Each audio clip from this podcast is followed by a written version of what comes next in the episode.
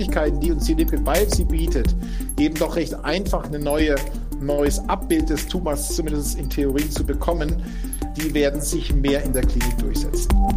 Expertendialoge. Experten im Gespräch zu aktuellen Themen in der Onkologie und darüber hinaus. Von Ärzten für Ärzte. Unterstützt von Roche. Sehr geehrte Kolleginnen und Kollegen, in unserer heutigen Podcast Onkodialoge geht es um die Liquid Biopsy. Eine Methode in der Onkologie, die immer mehr an Bedeutung gewinnt. Es hört sich toll an, aber irgendwie ist es vielleicht doch noch nicht so umfangreich in der Praxis angekommen. Und als Partner für dieses Thema darf ich Ihnen heute Privatdozent Nils Reimuth vorstellen. Er ist Chefarzt der thorakalen Onkologie im Asklepios Lungenfachkrankenhaus München-Gauting. Lieber Herr Reimuth, ist die Liquid Biopsy schon irgendwo angekommen? Haben Sie die Liquid Biopsy schon eingesetzt? Wie ist da die Situation? Ja, sehr geehrter Herr Professor Schütte, vielen Dank für die Einladung. Ich glaube, das ist ein, in der Tat ganz spannendes Thema und ich kann darauf antworten, ja, wir haben die Liquid Biopsy schon eingesetzt, auch gar nicht so selten. Sie ist derzeit, ich sage mal, noch kein Standardverfahren bei uns und es gibt in der Tat einige Besonderheiten der Liquid Biopsy, ähm, die dann sich dann teilweise auch so ein bisschen von der normalen Tumorgewebsbiopsie auch ein bisschen abgrenzen lassen. Das ist ja ausgesprochen spannend. Ich habe auch schon bei einigen Patienten sie eingesetzt. Im Moment bei Patienten mit EGFR-Mutation, da ist es für mich am wichtigsten, wenn eine Rezidivsituation eintritt. Und es ist ja doch so, wir sind zwar Lungenärzte und sind auch offensiv mit der Biopsie, aber es gibt einzelne Patienten, da ist es relativ schwierig, eine Rebiopsie durchzuführen. Und dann denke ich, ist die Liquid Biopsie im Moment da eine extrem elegante Methode. Wie ist das bei Ihnen? Ganz genauso. Ähm, natürlich würden wir, wenn es geht, lieber eine Gewebsbiopsie anstreben. Warum, können wir gerne gleich nochmal diskutieren. Aber äh, wenn es nicht möglich ist, dann machen wir halt eine Liquid Biopsie, wobei man ehrlicherweise sagen muss, es gibt durchaus Unterschiede zwischen Gewebsbiopsie und der Liquid Biopsie, sodass man nicht immer vom Entweder-Oder sprechen kann, auch wenn sich das klinisch derzeit so eigentlich darstellt, was allerdings auch an der Finanzierungssituation liegt, sondern es ist ja so, dass durchaus beide Verfahren etwas unterschiedliche Abbilder von dem Tumor liefern. Das ist wahrscheinlich richtig, dass man sagen kann, es sind verschiedene Segmente. Einmal ist die Biopsie im Moment für uns noch der Goldstandard, aber die Frage ist wirklich, ob nicht beides Goldstandard sind. Das eine für das eine Segment, für die zirkulierende DNA und das andere für die lokale Situation. Wie sind denn Ihre persönlichen Erfahrungen mit dem, wenn Sie vergleichend gearbeitet haben mit Liquid Biopsy und Biopsien aus Gewebsproben? Also ich habe mit Liquid Biopsy eigentlich schon recht lange ähm, mich auseinandergesetzt. Und es war damals die Idee, dass man versucht, Tumorzellen, zirkulierende Tumorzellen im peripheren Blut zu extrahieren und vor allem auch prognostisch zu verwerten. Aber dann musste man feststellen, das ist kaum möglich. Es gibt so selten überhaupt nur zirkulierende Tumorzellen, die man dann auch in größerer Anzahl überhaupt isolieren könnte.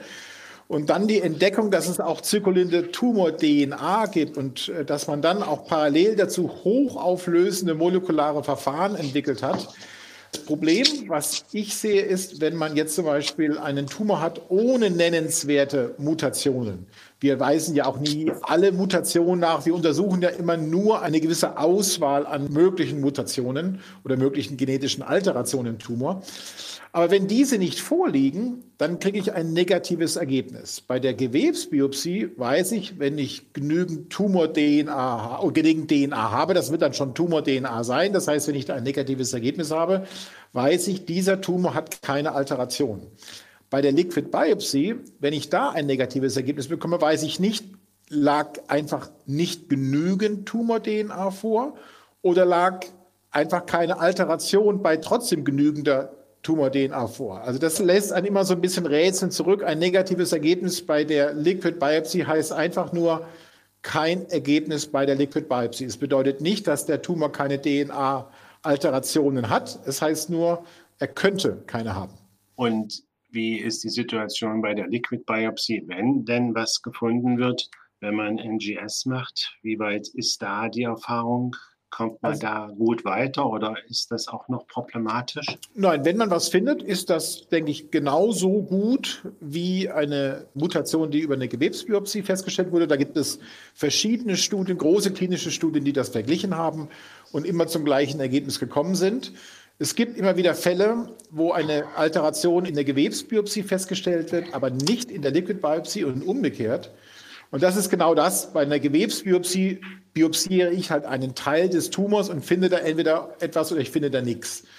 Bei der zirkulierenden Tumor-DNA gehe ich davon aus, dass überall im Körper Tumor-DNA abgeschilfert werden könnte und diese DNA sich dann eben im Blut wiederfindet. Und dementsprechend hat man zumindest in der Theorie, in der Liquid Biopsy ein, ein Gesamtbild weiß natürlich nicht, von welcher Lokalisation zum Beispiel eine Mutation kommt. Allerdings muss man jetzt da auch wieder dazu sagen, die meisten Alterationen, die wir derzeit untersuchen, da gehen wir eigentlich davon aus, dass die sich in einer Großzahl der Tumorzellen wiederfinden lässt, weil nach unserem Verständnis das in der Regel frühe Alterationen sind. Und wenn man jetzt nach speziellen Markern sucht, zum Beispiel ALK-Fusion, da wurde ja auf dem ESMO die sogenannte BFAS-Studie vorgestellt, Blood First Assay Screening Trial. Können Sie dazu etwas sagen? Ja, da haben wir auch mitgemacht. Wir haben auch sogar Patienten eingebracht, wo wir eine molekulare Alteration aufgrund der Liquid Biopsy, die dann über äh, Foundation Medicine untersucht wurde, letztendlich dann auch äh, die Patienten einschließen konnten die Dauer ist letztendlich ähnlich, muss man fairerweise sagen. Es hängt wirklich von der gut funktionierenden Plattform ab. Für den Patienten ist es natürlich recht elegant. Wir bekommen nicht immer die Möglichkeit, ein ausreichend großes Gewebestück entnehmen zu können. Wir können auch nicht immer eine Histologie gewinnen, manchmal eben nur eine Zytologie. Und die Liquid Biopsy bietet halt da ein sehr bequemes Verfahren und hat, hat halt eben den Vorteil, dass man die Tumorerkrankung insgesamt breit abbildet. Und trotzdem nochmal die Frage, wenn sie jetzt negativ wäre, die Liquid Biopsie, was wäre dann der definitiv nächste Schritt? Eigentlich dann müsste man versuchen, eine Gewebsbiopsie zu erzwingen. Der Grund ist, wir brauchen eine definitive Aussage über molekulare Alterationen beim nicht kleinzelligen Lungenkarzinom aufgrund der Möglichkeiten und der doch teilweise sehr unterschiedlichen Wirkungsweise der möglichen Therapien ist es nicht nur Standard, sondern absolut geboten, Patienten mit einem nicht squamösen Lungenkarzinom zumindest und auch bei Plattenepithelkarzinom mit äh, wenig Raucheranamnese sollte man mindestens bei diesen Patienten eine molekulare Analyse anstreben. Es gibt aber auch mittlerweile schon ähm, Forderungen, dass alle Patienten mit nicht kleinzelligem Lungenkarzinom getestet werden sollten. Also dieser Forderung kann ich mich nur anschließen. Ich halte das für ganz wichtig bei den therapeutischen Möglichkeiten, die wir haben, die ja doch auch weit über ALK und EGFR hinausgehen in letzter Zeit. Aber vielleicht können wir mal gemeinsam überlegen, was die Vorteile und was die Nachteile der Liquid Biopsy sind. Was würden Sie jetzt als Hauptvorteile werten? Also es gibt einen klinischen Hauptvorteil, das ist einfach, wie einfach es ist. Das ist ein Blutröhrchen, da muss natürlich ein spezielles Röhrchen genommen werden. Es kann kein x-beliebiges Röhrchen genommen werden. Und dann ist das eigentlich damit schon die Probe sozusagen entnommen. Der biologische Vorteil ist, dass man halt eben versucht, ein Gesamtabbild des Tumors zu bekommen, zumindest des Teil des Tumors, der für die Metastasierung die hämatogene Metastasierung verantwortlich ist. Und das ist ja im Wesentlichen die Erkrankung, die wir therapieren möchten. Das ist zumindest der theoretische Vorteil. Ob das immer so funktioniert, ist wie gesagt nicht immer möglich, weil es gibt auch Nachteile. Gut, gehen wir mal zu den Nachteilen. Was würde man da formulieren als Nachteile? Ja, ich finde halt, es gibt einfach bei ein paar Patienten kommt halt einfach kein verwertbares Ergebnis. Also erstens, es gibt Patienten, wo keine DNA sich isolieren lässt. Das ist natürlich dann frustrant, weil man in der Regel dann schon ein bisschen gewartet hat und dann kommt kein Ergebnis heraus. Und dann gibt es Ergebnisse, die zwar eine gute DNA-Qualität liefern, aber ich weiß nicht, was das für eine DNA ist, wenn keine Mutationen nachgewiesen werden. Und diese Uneindeutigkeit, die würde ich auch als klinischen Nachteil beschreiben, weil eigentlich müsste man dann sagen, wir wollen eine Gewebs- und eine Liquid Biopsy parallel haben.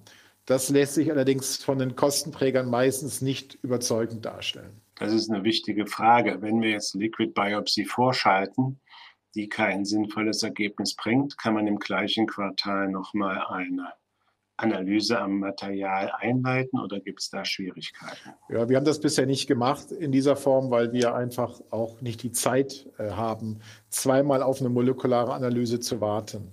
Also wir machen das hier über die Uniklinik und ähm, es ist durchaus so, dass wir da recht schnell sind, aber recht schnell. Das heißt, zehn Tage Turnaround-Zeit muss man eigentlich mindestens warten. Das ist richtig. Bei uns ist es etwa auch soweit. Wir schicken unsere Liquid Biopsien in unsere Pathologie der Universität Halle.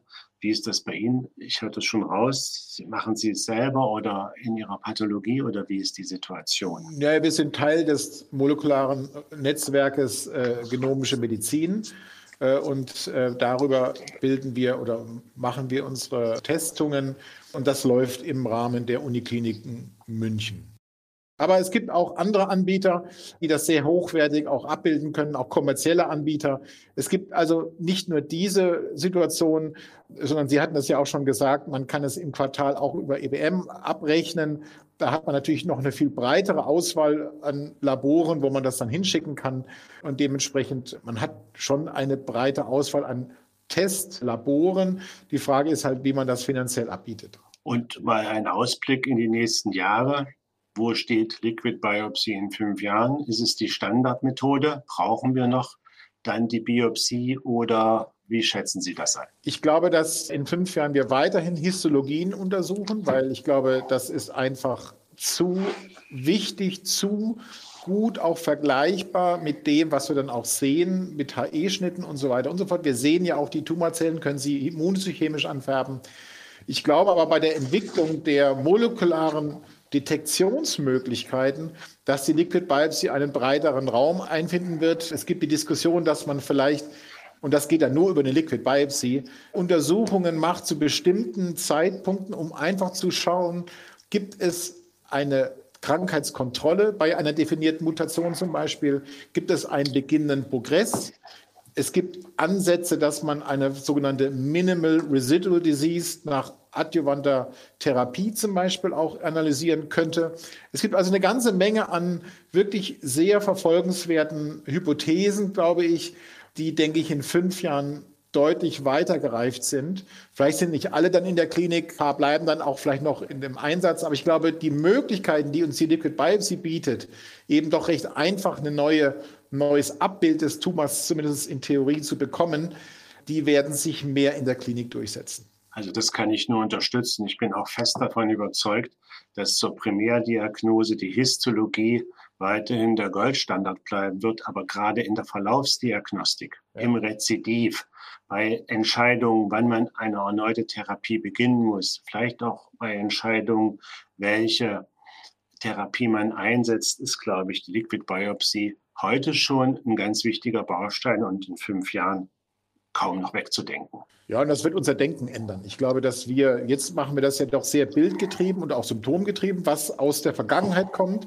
Da wir jetzt immer mehr und auch immer wirkungsvollere Therapieoptionen bekommen, ähm, können wir ganz andere Modelle entwickeln. Das geht aber nur, wenn wir ein Verfahren haben, wie wir das eben entsprechend auch monitoren können. Und da denke ich, könnte die Liquid Biopsy eine sehr wichtige Rolle spielen.